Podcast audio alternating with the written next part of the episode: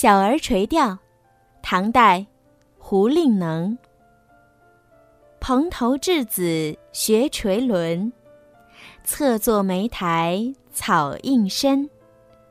路人借问遥招手，怕得鱼惊不应人。胡令能是唐代诗人，隐居莆田，写了不少富有生活情趣的诗。这首诗就是其中之一，主要写的是童趣。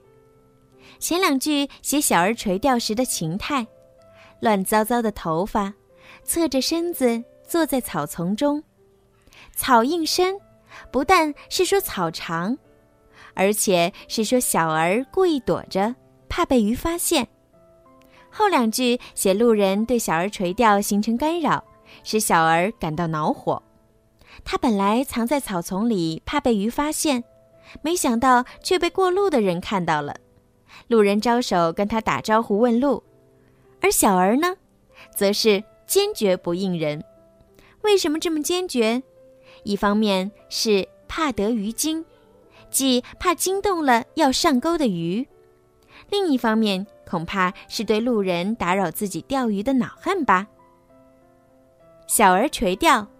唐代，胡令能。蓬头稚子学垂纶，侧坐莓苔草映身。路人借问遥招手，怕得鱼惊不应人。